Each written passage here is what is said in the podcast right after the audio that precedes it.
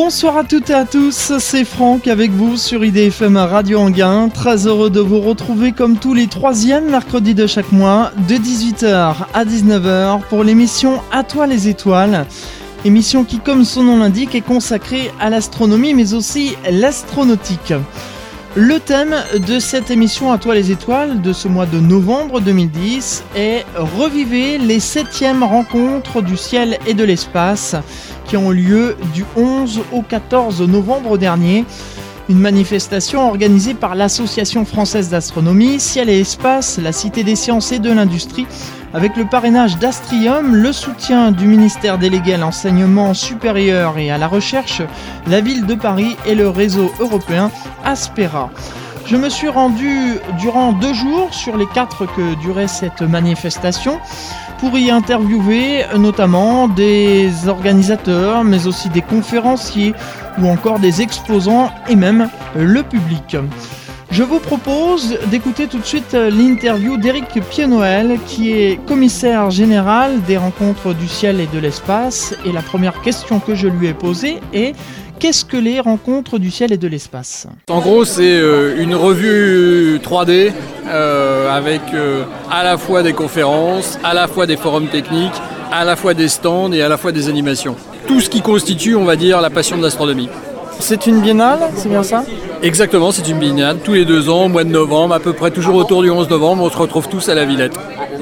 Quel est le programme de cette année 2010 qu'on a pu retrouver?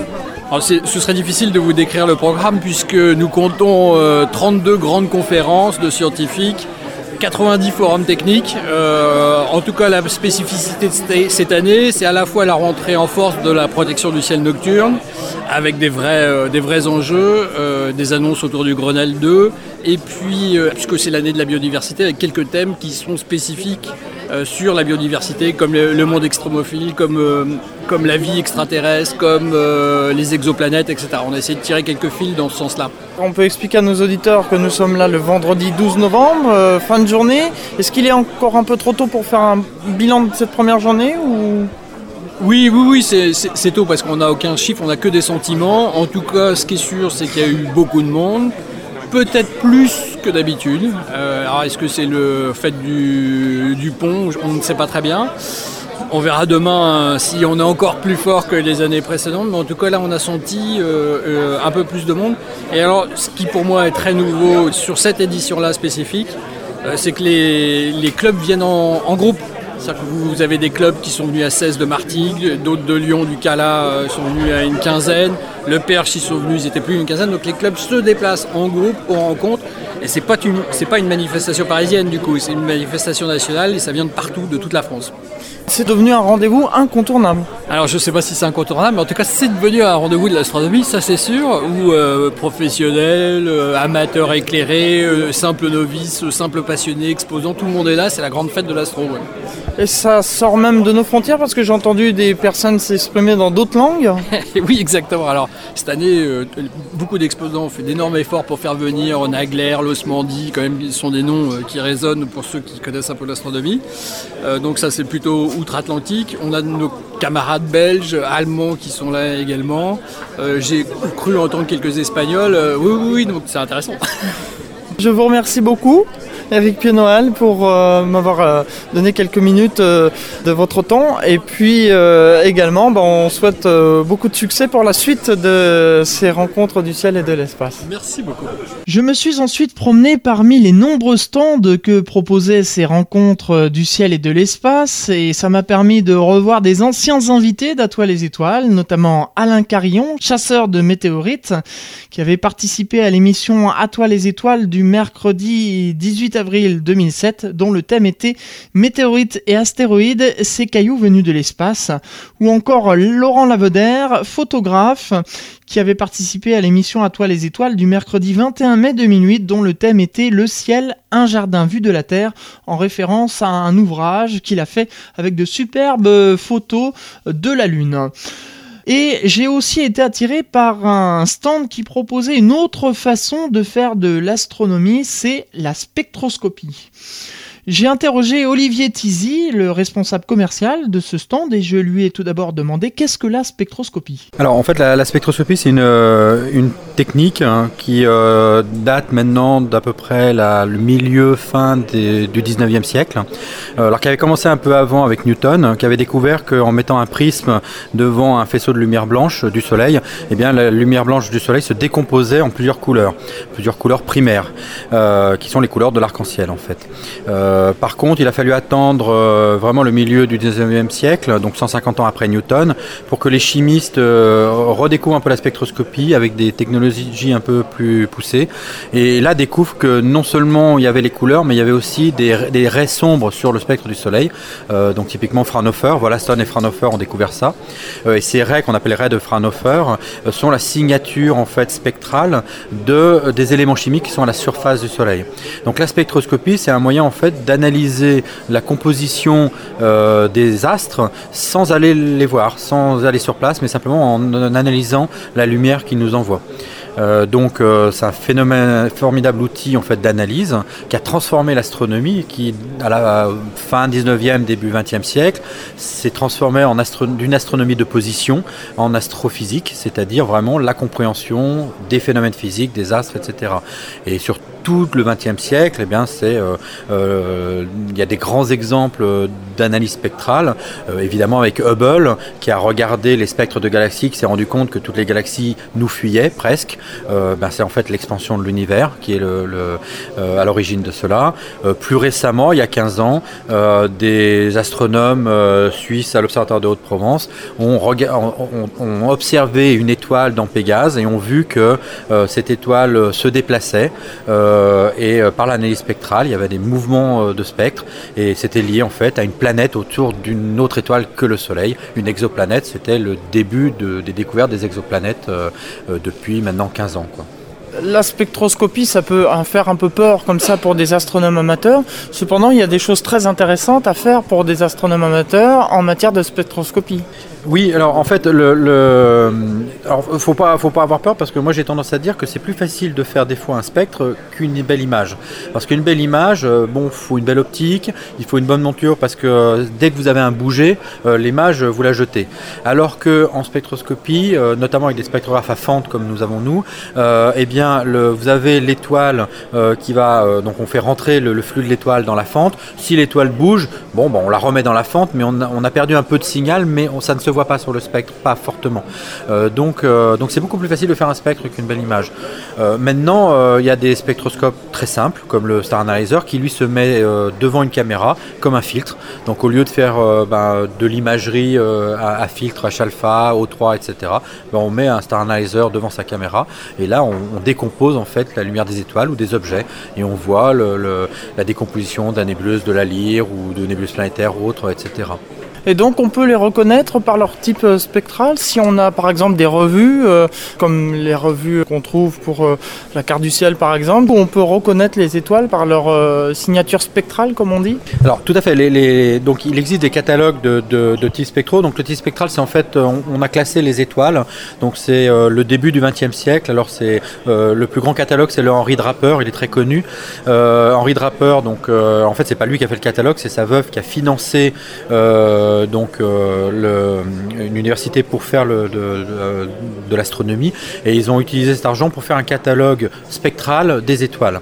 Euh, donc c'était en fait une armée de, femmes qui regardaient des plaques photos et de spectres et qui cataloguaient en fait les étoiles. Alors c'est un peu au début, ils ont fait plusieurs tentatives de classification. On est arrivé à une classification qui n'est pas très logique d'un point de vue alphabétique puisque c'est O, B, A, F, G, K, M, mais qui en fait correspond aux températures d'étoiles. C'est-à-dire que cette classification correspond aux étoiles des plus chaudes aux plus froides. Euh, et donc, euh, il y a des catalogues, le catalogue Henri Draper, avec Annie Jump Cannon, qui, euh, dans ces années-là, enfin, sur toute sa vie, a catalogué plus de 400 000 étoiles. c'est énorme hein, enfin, d'arriver à cataloguer autant d'étoiles. Donc c'est un catalogue très intéressant parce que c'est la même personne quasiment qui a fait tout le catalogue. donc c'est le catalogue qu'on peut utiliser nous pour savoir la classe spectrale. Bon, ça c'est, on va dire, la première approche. Maintenant, euh, tout amateur peut prendre un spectrographe, faire un spectre d'étoiles et trouver lui-même le type spectral de l'étoile qu'il observe. Et pour certaines étoiles, ben, on ne le connaît pas. Par exemple, les supernovas. Euh, les supernovas, ben, euh, il y a plusieurs types. Alors, c'est pas des étoiles, donc c'est pas tout à fait pareil, mais il y a le type 1 ou le type 2 de supernova. ben, avec un spectrographe, on arrive à, voir si, quel type de, supernova on a à faire. Voilà, il y, a plein de projets comme ça que, l'on peut faire au niveau amateur en spectroscopie. François Cochard, euh, puisque vous faites partie aussi de, ce stand, est-ce que vous pouvez nous décrire un peu les appareils qui sont exposés actuellement au public alors, dans la, société Chelec Instruments propose euh, maintenant toute une gamme de spectrographes euh, qui sont relativement complémentaires les uns avec les autres. Un spectrographe a toujours à peu près la même architecture optique, c'est-à-dire qu'on a une source de lumière qu'on va faire passer par une optique pour la transformer en faisceau parallèle. On va avoir un élément disperseur qui soit un prisme, soit un réseau, puis une optique pour reconcentrer le spectre sur, le, sur un capteur qu'en général un capteur CCD. Donc ça c'est un, point commun de tous les instruments. Maintenant, selon les applications, euh, on peut avoir besoin soit de haute résolution, soit de basse résolution, c'est-à-dire on peut avoir besoin de regarder le spectre dans son ensemble, dans tout le domaine visible, ou au contraire de zoomer sur une toute petite partie. Donc on a, des instruments qui sont comme ça complémentaires. Donc on a toute une gamme qui part du Star Analyzer dont Olivier a déjà parlé, qui est un instrument de découverte, de démarrage, mais qui permet aussi de rentrer dans une démarche scientifique et qui permet de faire des choses assez spectaculaires par rapport à la simplicité de l'instrument. Après ça, on a euh, le LIRES 3, qui est le, notre produit phare euh, sur lequel on a, démarré notre activité, qui est un spectrographe haute résolution. Donc c'est un, instrument qui est simple, qui se met sur un petit télescope hein, de, 20 cm euh, avec une petite monture. c'est vraiment quelque chose d'abordable pour des amateurs. Il y a beaucoup d'amateurs qui l'utilisent. Donc tout ce qu'on peut voir de la spectro peut faire peur, mais c'est vraiment quelque chose qui est abordable et accessible à des amateurs. On a à côté de ça, euh, on, donc on vient de sortir, on met sur le marché à l'occasion de ce salon le LISA, qui est un spectrographe à haute luminosité, qui permet vraiment d'aller chercher des objets très faibles, au détriment évidemment d'une résolution plus faible. Donc on a l'ensemble du spectre euh, visible dans une seule image. Euh, et puis après, quand on monte en gamme, euh, on a aussi un spectro-échelle, qui est là un, spectro de, classe professionnelle, dans lequel on essaie vraiment de se mettre dans une, logique euh, de, démarche scientifique professionnelle, donc qui permet une automatisation intense et qui permet surtout de combiner à la fois haute résolution et étendue spectrale.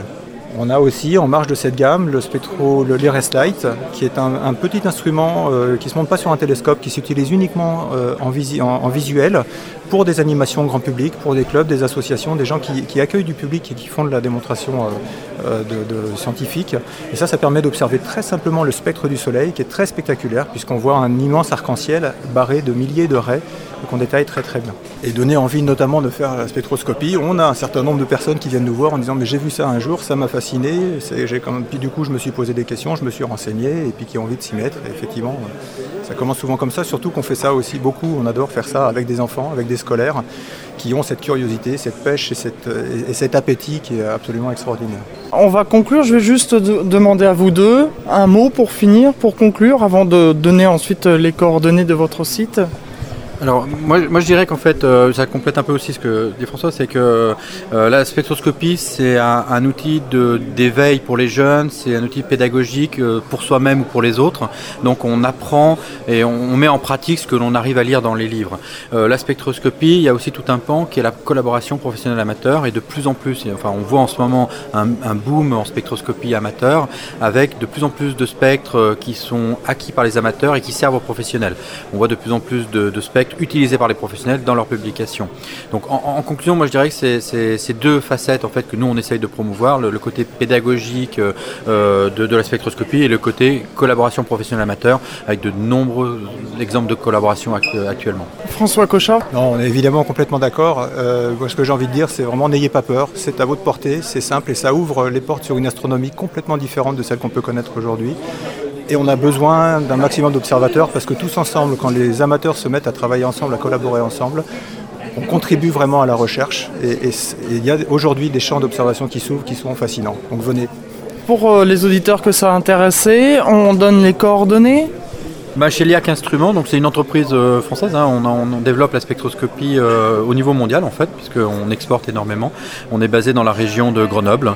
Euh, donc chez LIAC Instruments, le site web c'est www.cheliac.com. Cheliac c'est S-H-E-L-Y-A-K. En fait c'est le nom de Beta de la Lyre, la seconde étoile de la constellation de la Lyre, dont le spectre d'ailleurs est très intéressant à étudier.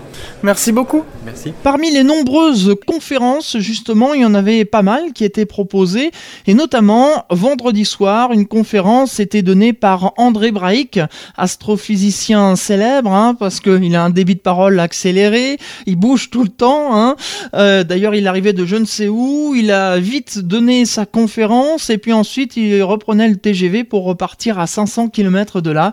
Il a donné donc une conférence qui avait pour thème De feu et de flammes, le monde merveilleux des planètes géantes, de leurs anneaux et satellites.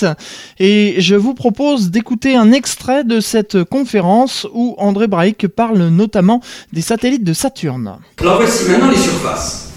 Alors nous, avons au point, nous regardons de plus près ces surfaces-là. Vous avez par exemple Dionée, bon, euh, voici, cratérisé avec des résolutions, où là on atteint, euh, rappelez-vous quand même de l'époque où Neptune dans le ciel n'était qu'un point de lumière, euh, où les satellites n'étaient des points, on voyait bien les gros satellites mais pas les petits. Nous en sommes maintenant à avoir une résolution de quelques dizaines de mètres à la surface.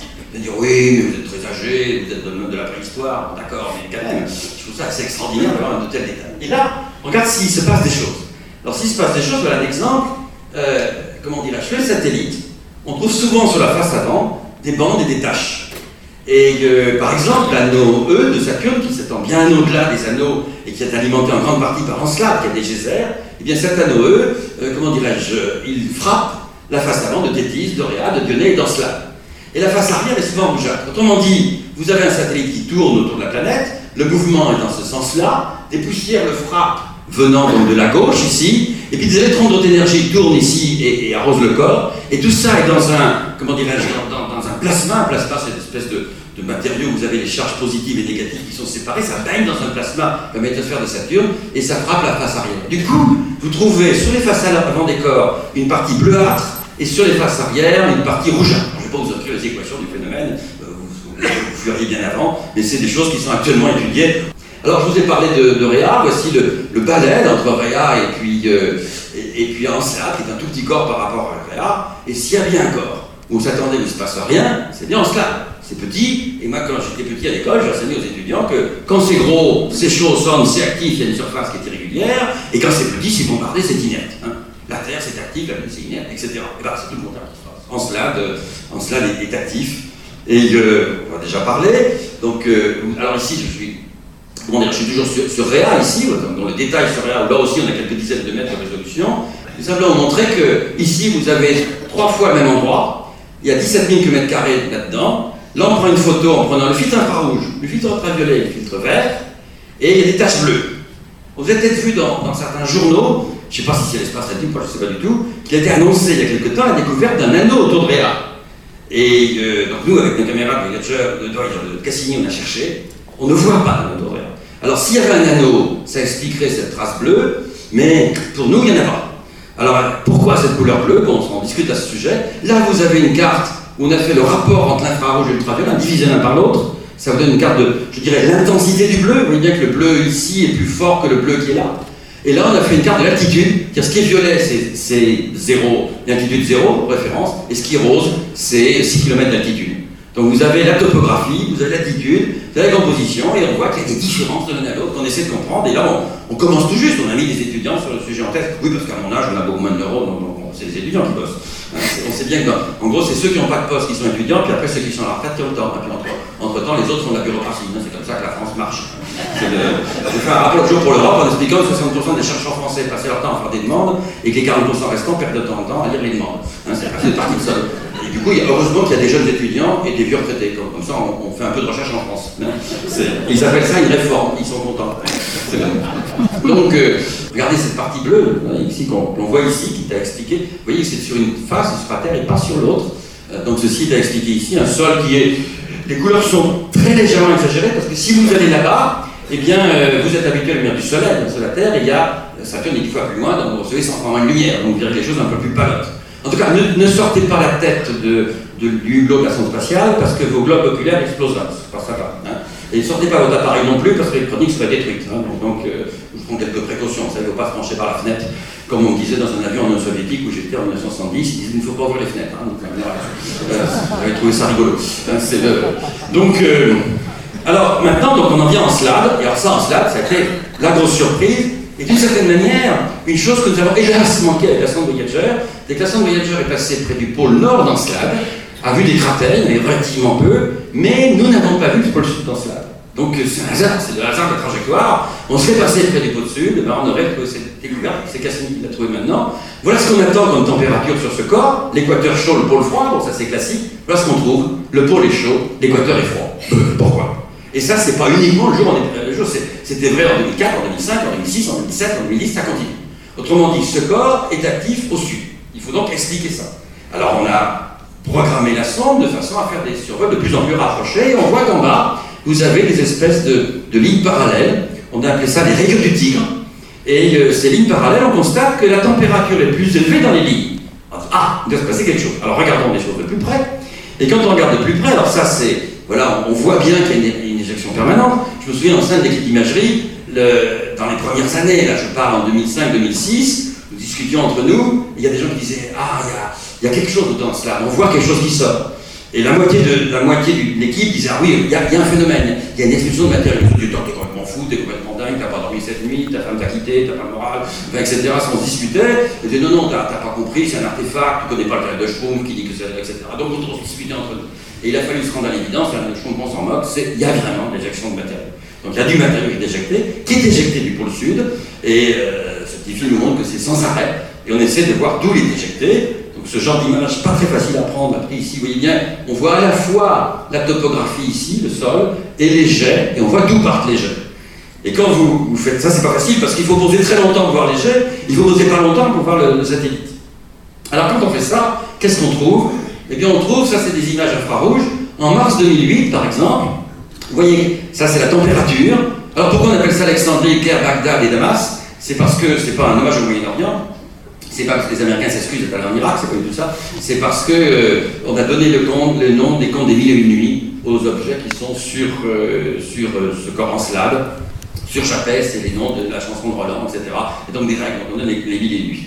Donc, moi, il y a qu'un nom que je refuse, c'est la Mecque, mais ça c'est pour d'autres raisons. Hein. donc, et donc en gros c'est chaud ici. Donc c'est chaud. Donc on dit, tiens, et puis quand vous regardez novembre 2009, vous voyez que le long d'une faille, il y a des endroits chauds et puis des endroits moins chauds. Et si vous comparez les deux, c'est un agrandissement, vous voyez que ce qui est très chaud en novembre 2009 n'était pas très chaud en mars 2008.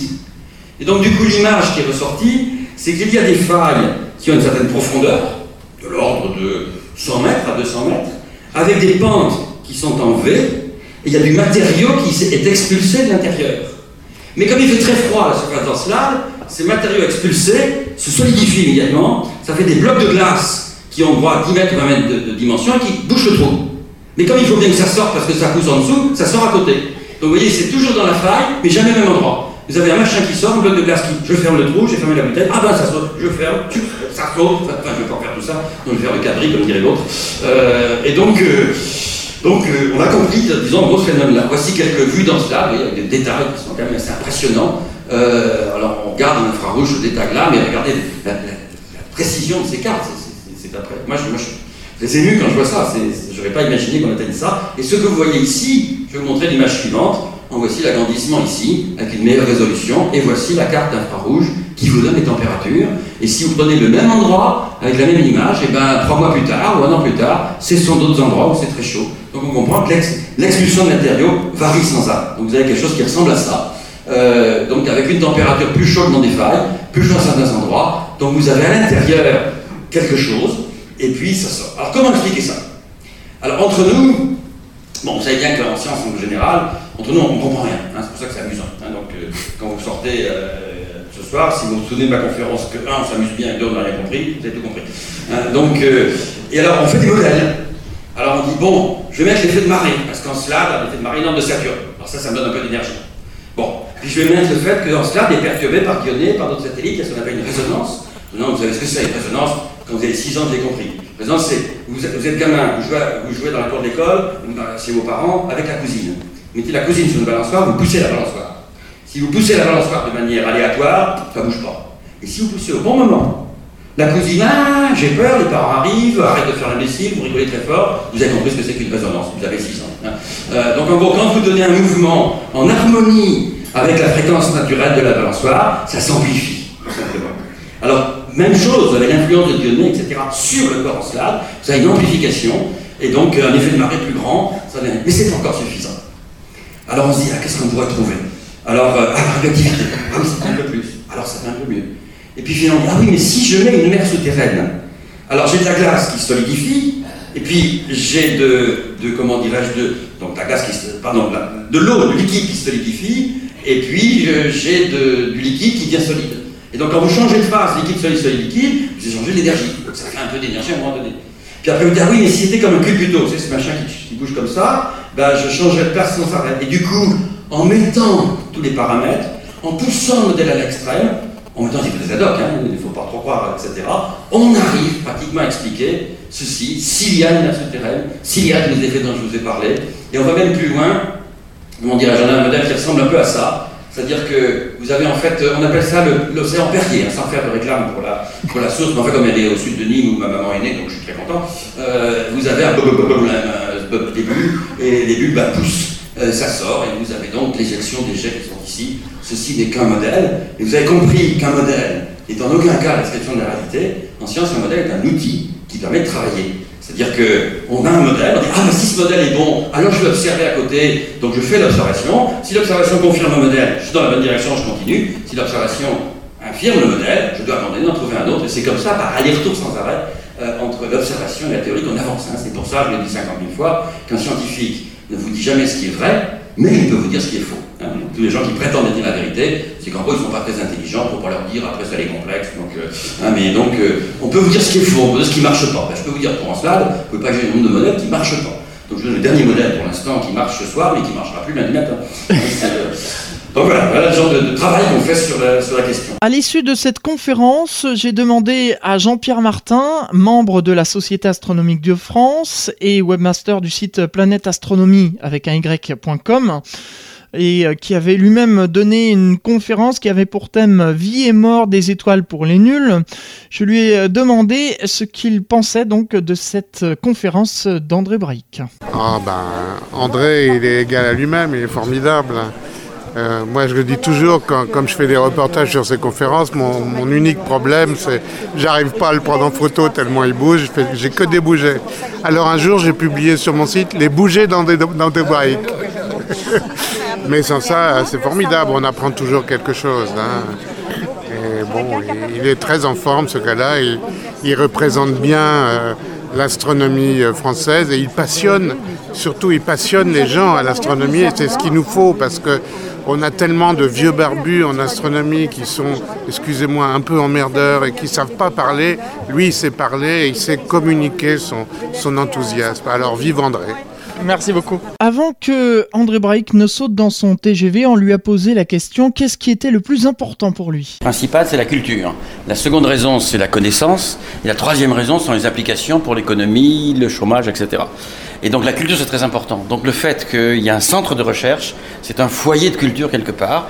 Et je dis toujours, quand on veut lutter contre les maux de notre époque, qu'il s'agisse du chômage, qu'il s'agisse de la violence, qu'il s'agisse des fondamentalistes, tous les grands problèmes qu'on a, la solution, c'est pas la police, c'est pas l'armée, c'est la culture.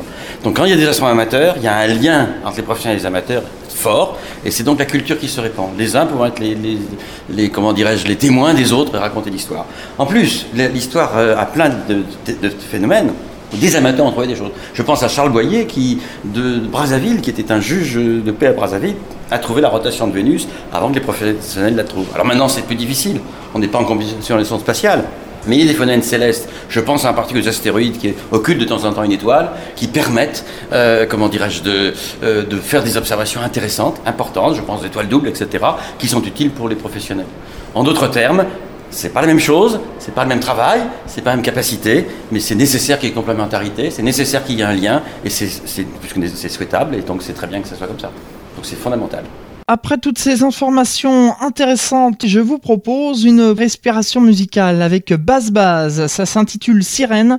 C'est un titre qui est sorti en janvier 2010. C'est l'émission À toi les étoiles, comme tous les troisièmes mercredis de chaque mois, de 18h à 19h, dont le thème ce soir, et je vous le rappelle, revivez les septièmes rencontres du ciel et de l'espace qui ont lieu du 11 au 14 novembre dernier à la Cité des Sciences et de l'Industrie à Paris. M'y suis rendu euh, pendant deux jours sur les quatre que durait cette manifestation pour y interviewer des organisateurs, des exposants, des conférenciers, mais aussi le public.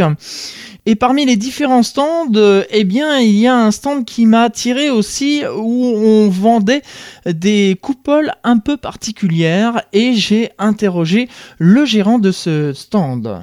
Oui, bah écoutez, je, suis Mignon. J'ai créé donc euh, en octobre 2007 euh, les Coupoles Val-de-France. Donc j'ai déposé un concept un petit peu innovant qui m'a ouvert la voie sur, euh, sur une nouvelle clientèle qui attendait visiblement quelque chose. Bon, à la suite d'un cahier des charges, j'ai fait un observatoire en forme de pétale hein, qui, permet de dégager complètement le ciel et qui répond totalement à, une demande, je dirais, d'un amateur euh, hein, pour, euh, pour la découverte du ciel et pour l'intégration dans l'environnement, pour mettre dans un jardin, etc. Ça peut s'installer euh, n'importe où Écoutez, au niveau du concept, à la base du produit, comme je vous ai dit, j'ai fait un cahier des charges, donc il était important pour moi à partir du moment où on a du matériel d'un certain prix, d'intégrer donc euh, ce matériel donc pas très loin de chez soi, donc souvent dans le jardin. Donc il fallait que le produit soit esthétique, euh, il fallait que ça plaise à madame, c'est plus facile pour le chèque, il fallait que ça plaise aux voisins, c'est quand même plus facile pour euh, les accords entre voisins, il fallait que ça plaise à la commune parce que lors de l'acceptation de travaux, bah, c'est plus facile.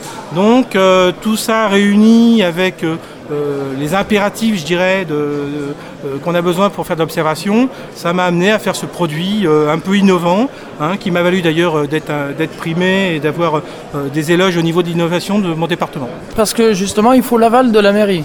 Bah, il faut une autorisation de travaux. Général, hein, c'est vrai qu'aujourd'hui, les administrations se soucient, si vous voulez, d'avoir euh, sur des, secteurs euh, monuments historiques et autres, de ne pas avoir tout et n'importe quoi. Donc euh, oui, il faut une aval de la mairie. Donc pour ça, pour pouvoir être garantie d'une acceptation en mairie. J'ai lancé euh, le concept de mettre de la couleur sur mes dômes. Donc euh, l'ouverture en pétale qui me permettait d'ouvrir radicalement la totalité de l'observatoire et de mettre l'instrument dehors me permettait d'autoriser euh, et d'avoir l'audace de mettre de la couleur. Donc aujourd'hui j'ai 12 couleurs en standard, hein, passant du marron, du vert peint, du vert pâle, hein, du blanc bien entendu, mais bon ça devient très difficile de pouvoir répondre à cette demande systématiquement et cette autorisation. Pourquoi justement le blanc devient difficile? Écoutez, le blanc devient difficile déjà pour plusieurs choses. Déjà parce que euh, quand vous avez un dôme blanc près d'une mairie, ben, les acceptations sont quasiment aujourd'hui non. Euh, il est évident qu'aujourd'hui euh, on joue sur la discrétion de plus en plus. Hein. Euh, il ne faut pas que ça attire l'œil, il ne faut pas que ça dérange le voisinage. Donc le blanc est de plus en plus difficile. Le blanc a un inconvénient, c'est que non seulement ça attire l'œil dans le milieu local, mais ça peut tirer à l'œil aussi des yeux malveillants. Quand vous avez un observatoire où vous avez du matériel dedans, vous mettez un observatoire avec un dôme vert par exemple, ça va moins attirer l'œil et ça va créer un gros point d'interrogation. Qu'est-ce que c'est? C'est beau, mais on ne sait pas ce que c'est. Quoi. Et c'est vrai que ça garantit éventuellement quelques infractions euh, malveillantes.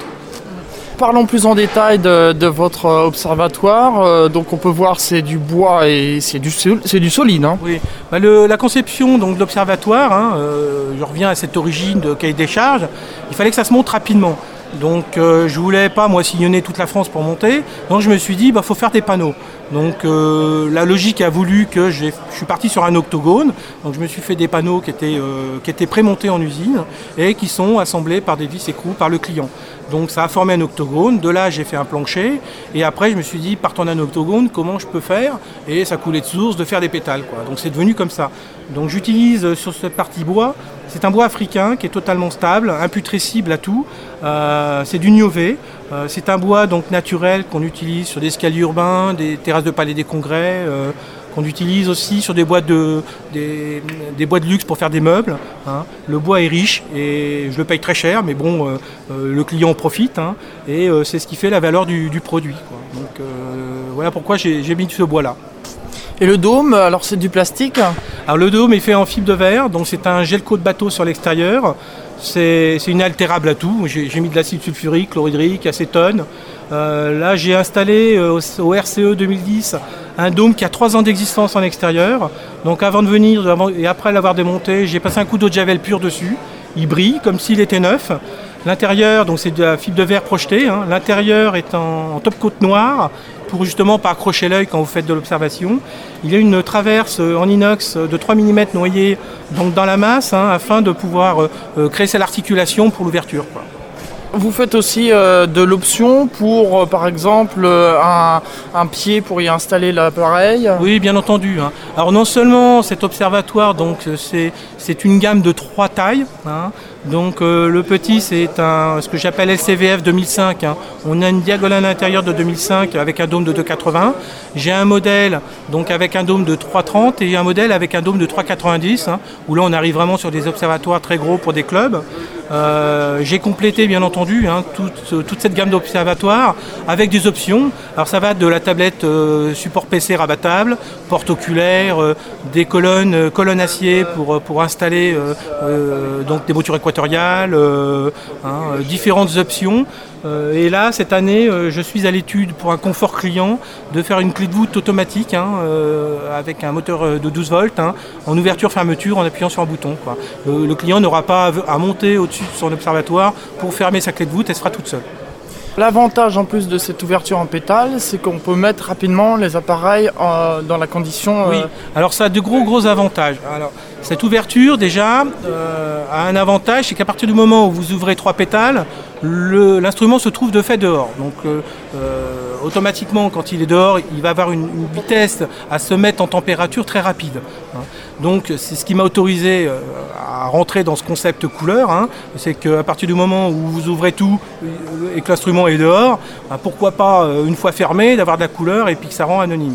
Donc ça c'est un point important. Un deuxième point important, c'est quand on est passionné d'astronomie, on aime bien voir cette voûte, ça permet déjà de se repérer et honnêtement, un ciel, un ciel nocturne avec une voie lactée, c'est magique. Quoi. Alors quand on s'enferme dans un cimier et qu'on a une meurtrière, on est obligé de sortir dehors pour aller voir la voûte céleste, alors que là, la voûte, vous l'avez sous les yeux. Si vous ouvrez tout, alors là, ça devient l'extase, hein, et là, vous faites plaisir. Il faut trois minutes pour fermer l'observatoire, il faut trois minutes pour l'ouvrir. Pourquoi s'en priver c'est clair. alors, au niveau tarif, euh, l'observatoire, alors déjà, je pense, que mes observatoires, ils sont fabriqués entièrement déjà euh, à Montpré-Chambord hein, aujourd'hui. Euh, c'est un produit français. Ah, c'est un produit donc fait par un artisan. la petite, la petite donc a un budget grosso modo avec un plancher de 5000 euros. Hein. Euh, la moyenne euh, de 3003 a un, budget aux alentours hein, de 7000 euros et la grosse a un budget aux alentours de 4000 euros. Alors je parle budget parce que si on intègre un plancher, quelques options, ça vous donne une petite enveloppe à peu près de, ça. Bon, par rapport au marché euh, aujourd'hui hein, et de tous les observatoires qui peuvent exister, je pense qu'on se place très très bien en étant tout à fait français quoi, et en fabriquant un produit Made in France. Pour conclure, quel dernier mot vous pourriez adresser à nos auditeurs? Bah, écoutez, euh, euh, le dernier mot que je pourrais dire, c'est que c'est un concept nouveau. Moi, je vous demande de le découvrir. Euh, il est évident qu'il y a un marché pour des observatoires cimier. Hein. Ce n'est pas mon métier. moi, j'ai fabriqué cet observatoire parce qu'il me semblait qu'il y avait un marché sur ce type d'observatoire manuel, hein, qui n'est pas du tout destiné à être automatisé. Bon, euh, il y a un marché pour tout. Moi, j'arrive à me placer. Je pense, et, j'ai pu discuter avec des personnes qui faisaient des observatoires euh, classiques, qu'on n'était pas sur le même marché. Et eh ben, je suis très content de ça et, j'espère qu'on travaille tous ensemble et, qu'on arrivera tous à bien en vivre pour vous contacter Un site internet? Oui, euh, euh, j'ai un site internet. Hein, donc vous, tapez Coupole, euh, Coupole Astronomie ou Coupole sur Google, vous me trouverez donc dans la première page. Hein. donc, ou alors vous tapez coupole-astronomie.com ou vous pouvez me contacter à info-coupole-astronomie.com. Je serai toujours là pour vous répondre, hein, client, pas client. je serai toujours présent, je répondrai à tous vos mails. Merci beaucoup. Parmi les nombreuses conférences qui étaient proposées, notamment le samedi, eh bien, Roger Maurice Bonnet, euh, directeur de recherche à l'Institut d'astrophysique de Paris, a donné une conférence qui avait pour thème l'univers mis à plat 20 ans après Hubble, un an après Planck et Herschel. Et à l'issue de cette conférence, j'ai interrogé Roger et Maurice Bonnet, non pas sur les 20 ans de Hubble, puisqu'on en a déjà parlé dans une précédente émission d'Atoile les étoiles, mais je me suis surtout intéressé aux satellites Planck et Herschel, qui travaillent donc dans le domaine de l'invisible. Et j'ai demandé à Roger et Maurice Bonnet, mais donc il y a de l'invisible dans l'univers? Il y a beaucoup d'invisible dans l'univers, parce que si on regarde le contenu total de l'univers, euh, on en connaît du point de vue du contenu de l'énergie de l'univers qui est en principe une constante. On n'en connaît pardon, que 5%. 5% euh, de ce que contient l'univers est observable. Le reste ne se voit pas directement. Euh, on, suppute l'existence de ces, 95% qui nous manquent à l'œil euh, par les effets qu'ils ont sur le mouvement et l'expansion de l'univers ou sur le mouvement des galaxies et de la matière dans l'univers. Et donc 20, 25% de l'univers est pratiquement constitué de matière noire et 70% est constitué d'énergie noire. Euh, dans la théorie de la relativité, matière et énergie, ça se mesure sur la même unité. Euh, et seulement 5% est, détecté par la lumière qu'émettent les atomes qui constituent les étoiles et qui nous constituent nous-mêmes. Donc euh, pour observer ces objets, pour observer ces composantes, euh, malheureusement, on n'a pas encore trouvé tout ce qu'il fallait. Euh, et on, cherche à regarder euh, les conséquences de la présence de cette énergie noire et de cette matière noire sur les, mouvements et la, structure des grandes structures de l'univers. C'est ce que l'on fait. D'où le lancement donc de Herschel et Planck en 2009. Herschel et Planck en 2009, ce sont deux missions complémentaires qui se sont trouvées couplées par hasard, si je peux dire, au hasard des sélections et des choix euh, compétitifs de l'Agence spatiale européenne. Euh, ce sont deux télescopes qui sont très différents dans leur configuration. Euh, l'un fait des observations sur un grand champ avec une résolution relativement moyenne, c'est Planck, qui regarde surtout les grandes structures euh, de l'univers au moment où l'univers a commencé à émettre de la lumière, c'est-à-dire 300 000 ans après le mythique Big Bang. Euh, Herschel, lui, quant à lui, a un miroir de 3,50 m. C'est donc un télescope digne de ce nom qui regarde euh, les objets avec une très bonne acuité visuelle, une résolution, comme on dit, et qui lui permet de regarder dans un domaine de longueur d'onde, dans un domaine de l'infrarouge qu'on n'avait jamais exploré jusqu'à maintenant. Et c'est grâce à cette capacité qu'il a mis en évidence, par exemple, des choses tout à fait étonnantes sur la formation des étoiles le long de grandes structures filamenteuses que l'on ne soupçonnait pas euh, dans les nuages interstellaires. On le savait dans le milieu galactique et intergalactique, on n'imaginait pas que les étoiles suivaient des lois un peu semblables. Là où ils sont situés, ils sont donc au point Lagrange de c'est quoi ce point?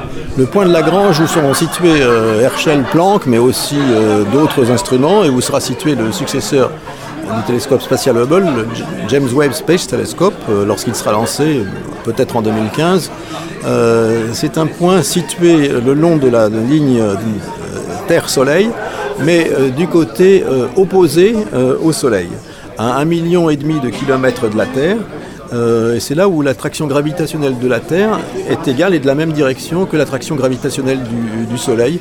C'est un point assez pratique qui n'est pas complètement stable, mais qui permet d'installer des télescopes sur des orbites qui tournent autour de ce point et qu'on maintient d'ailleurs de façon régulière pour qu'elles ne divergent pas. La Lune perturbe ces orbites, donc il faut de temps en temps les corriger. Mais c'est un site extraordinairement bon parce qu'on est dans l'ombre de la Terre par rapport au Soleil et donc on a un ciel tout à fait noir. on est loin de l'émission de lumière zodiacale aussi. On en a beaucoup moins dans ce point-là, donc c'est un excellent site d'observation. C'est le site d'observation astronomique du futur. Cependant, moi je trouve quand même un inconvénient parce qu'on en avait parlé lorsque j'avais euh, fait l'émission consacrée aux 20 ans de Bull. Euh, quand Bull a eu ses problèmes de myopie, on pourrait dire, euh, trois ans plus tard, il y a une, mission qui a été faite pour corriger sa myopie. là, s'il y a un problème, s'il y avait eu un problème sur Herschel ou Planck, ils étaient un peu loin. Vous avez tout à fait raison, et ça, ça oblige à concevoir ce télescope euh, contrairement à Hubble qui était conçu pour être visité par les astronautes et donc pouvait se satisfaire d'avoir des instruments qui tombent en panne euh, et qu'on pouvait remplacer par l'intervention euh, humaine, sur le James Webb Telescope, sur sur Herschel et sur Planck, ça se pose moins parce que la durée de vie de ces instruments est, relativement courte du fait qu'ils utilisent de l'hélium liquide pour refroidir les instruments de mesure. Et donc la durée de vie est limitée par le, contenu du cryostat, une énorme bouteille thermos, Herschel et Planck, euh, rempli d'hélium liquide qui s'évapore continuellement et à un moment donné il n'y en a plus. Euh, donc pour, pour euh, Herschel c'est un peu plus de 3 ans, pour Planck c'est à peu près 2 ans, quelque chose comme ça. Donc ce sont des satellites à courte durée de vie. Ils seront toujours en orbite, ils pourraient fonctionner s'il y avait du, liquide de refroidissement. On pourrait imaginer si on avait des astronautes qui fassent le plein d'hélium liquide par exemple. Euh, ça serait tout à fait envisageable. Euh, c'était d'ailleurs envisagé euh, sur d'autres instruments lancés par la navette spatiale que les astronautes pourraient éventuellement remplir. Ce n'est pas le cas sur les, instruments de plus grande durée de vie, donc il faut les concevoir de façon à ce qu'ils ne tombent pas en panne. Ce qui augmente leur coût de façon dramatique, évidemment, parce qu'il faut assurer une fiabilité plus grande que ce serait le cas si on avait la capacité d'utiliser les astronautes. C'est la raison pour laquelle euh, l'Académie internationale d'astronautique euh, a entrepris une étude d'une plateforme, euh, d'une espèce de station spatiale internationale qui, au lieu d'être autour de la Terre, serait autour du point de Lagrange, pour pouvoir de temps en temps assister les télescopes et les instruments de ces télescopes qui seraient en panne ou qui auraient des problèmes. C'est un peu de la fiction parce que ça ne sera pas nécessairement très économique. Ça pourrait même être assez dangereux pour les astronautes parce que au point de Lagrange L2, ils ne sont pas protégés contre le rayonnement du soleil et particules du vent solaire qui sont très, euh, très létales en fait. Donc il faut prévoir des protections assez euh, sérieuses pour les astronautes. Mais c'est un scénario qui est à l'étude. Sur les quelques minutes qui restent, j'aimerais qu'on parle maintenant des découvertes qui ont été faites grâce à Herschel et Planck. Euh, on n'en est qu'au début, on n'en est qu'au tout début euh, sur les, grandes structures de, l'univers et sur euh, les observations plus détaillées de Herschel et Planck. Je n'ai pas parlé dans ma conférence d'une capacité tout à fait euh, extraordinaire et très très performante de Herschel, qui est euh, l'étude de la composition chimique des objets de l'univers. Grâce à ces spectromètres, c'est-à-dire des instruments qui sont capables d'analyser les différents éléments euh, qui sont dans, l'univers, Herschel peut faire une mesure très précise euh, des atomes, mais surtout des molécules euh, qui existent dans les grandes structures dans lesquelles se forment ou vont se former les étoiles, euh, et ceci avec une précision qui n'a jamais été égalée. Donc on s'est aperçu par exemple que même dans des régions très chaudes, on, avait de la vapeur d'eau. On a, mesuré la vapeur d'eau pour la première fois dans ces structures, ce qui confirme d'ailleurs qu'il y a de l'eau partout dans l'univers si on cherche de la vie dans l'univers, elle est certainement basée sur, elle est plus, vraisemblablement basée sur l'eau que sur autre chose. C'est pour ça que chercher la vie dans l'univers, ça se fait d'abord par la recherche de la présence d'eau euh, ou d'oxygène. Donc euh, ça, ça a été une des avancées majeures faites par la, mission euh, Herschel. Herschel, c'est l'instrument idéal pour regarder comment se forment les planètes autour des étoiles et les étoiles dans la galaxie. Euh, grâce euh, au rayonnement infrarouge, on peut observer des objets qui sont relativement froids et qui émettent le maximum d'énergie lumineuse dans le rayonnement infrarouge.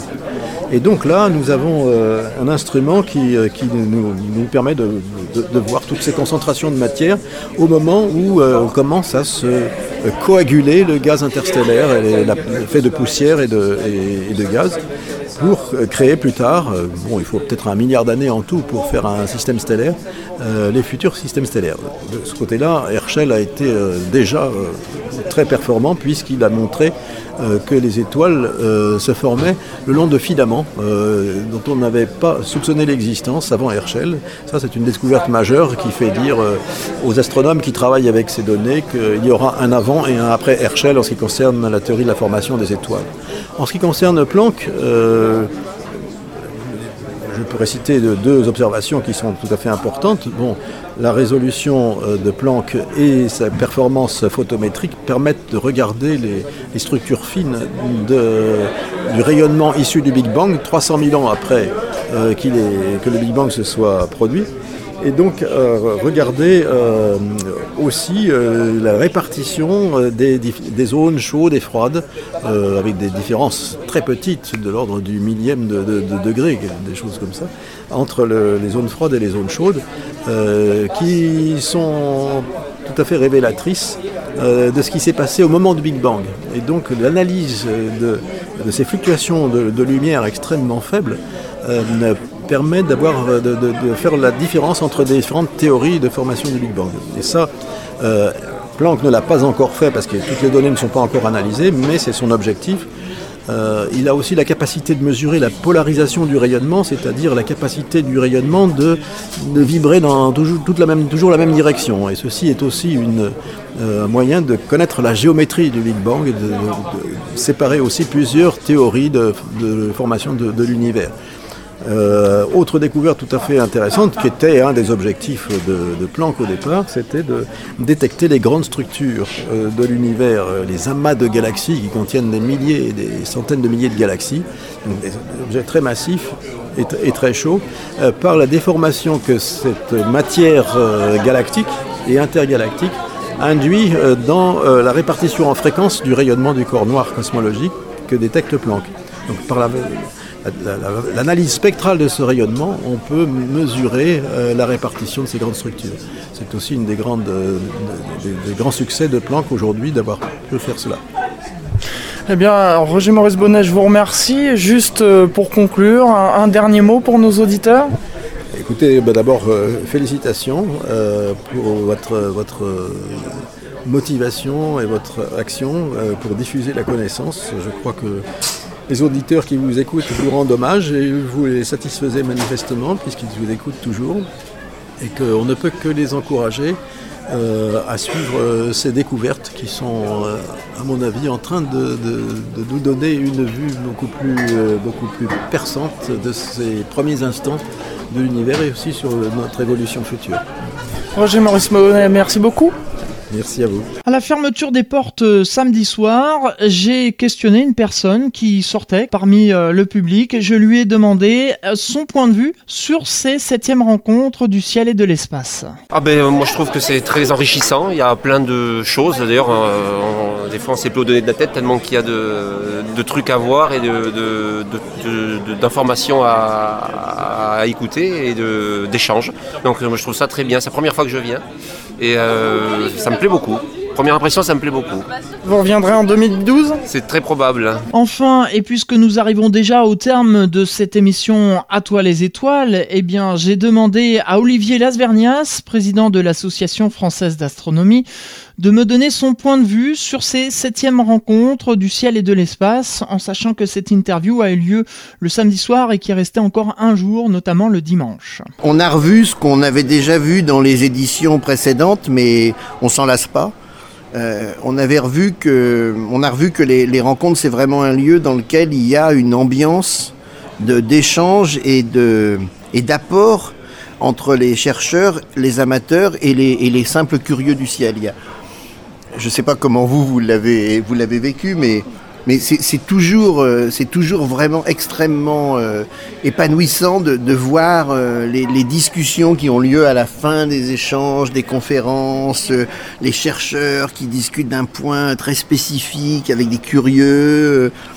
Il y a, il y, a, vraiment une proximité qui se crée dans ces rencontres qui est, qui est tout à fait particulière. On a à la fois des gens qui sont extrêmement pointus, qui sont les, vraiment les pilotes mondiaux euh, sur des recherches euh, euh, très très précises et qui sont là à expliquer, à discuter, à comparer, à échanger des idées avec des gens qui, qui débutent en astronomie et il y a vraiment une disponibilité, une proximité vraiment frappante. Est-ce qu'on peut parler de, quelques chiffres ou c'est encore trop tôt? Ben, on, a, on a des chiffres, on a des nombres de passages chaque jour. Hein. Hier, on avait un comptage manuel par les, agents d'Univers Science là, euh, qui donnait 3500 entrées dans la journée. Alors après, c'est difficile de, savoir combien ça représente de personnes différentes, parce qu'il y a des gens évidemment qui rentrent, qui sortent, etc. Mais on avait euh, toute la journée le grand amphi de 930 places complètement plein. On est certainement à au moins 1500 euh, ou 2000 personnes différentes qui étaient rien que pour la journée d'hier. Hein. Donc on est sur ces chiffres-là. Bon, il y a 150 conférenciers intervenants. on est au total, on va, on est certainement à, à 4 ou 5 000 personnes pour l'ensemble de la manifestation donc un franc succès. Euh, donc l'année prochaine. Alors euh, l'année prochaine, année impaire, euh, Explore Espace. Voilà, à Mandelieu, la Napoule en novembre, et puis 2012, on repart pour une édition, pour la huitième édition ici. Là, on vient de travailler avec nos amis allemands en parallèle avec les rencontres publiques hein, pour préparer un projet européen dans le cadre de l'initiative Grundvig pour développer beaucoup d'échanges européens autour de ce genre de manifestations. Euh, donc on aura sans doute dans les années qui viennent en plus une dimension européenne beaucoup plus importante. Monsieur Olivier Lasvernias, merci beaucoup euh, de m'avoir ouvert les portes des rencontres du ciel et de l'espace pour euh, enregistrer cette émission à toi les étoiles sur place. Merci vraiment à vous Franck parce que le travail que vous faites dans votre émission à toi les étoiles c'est quelque chose de, de vraiment exceptionnel. Il n'y a pas beaucoup de gens qui s'investissent autant euh, dans les médias pour euh, parler d'astronomie et c'est nous qui vous remercions. Ainsi se termine cette émission À toi les étoiles de ce mois de novembre. Je remercie une fois de plus euh, tous les organisateurs et notamment les membres de l'Association française d'astronomie d'Univers Sciences, de la Cité des sciences et de l'industrie, également les exposants, les conférenciers, le public. Sachez que dans un instant, vous allez retrouver le journal de Radio France International, suivi à 19h10 du Mag Music avec Toff. À 20h, ce sera Patrick Mollis pour Country et Souvenirs. À 22h, Astromancie avec Ariane. À partir de minuit, ce sera La vie est belle avec Catherine, l'antenne ouverte jusqu'à 6h le lendemain matin. À 6h13, après le journal de Radio France Internationale, Roberto Milesi vous réveille en musique. Quant à moi, je vous retrouve à 6h43 pour une nouvelle matinale. Sinon, eh bien, rendez-vous le troisième mercredi du mois de décembre. Ce sera les 6 ans d'existence d'Atoile les étoiles et ce sera le mercredi 15 décembre 2010 de 18h à 19h, dernière émission de l'année 2010. Soyez au rendez-vous. Merci à tous de votre fidélité. À demain ou à dans un mois. Au revoir à tous.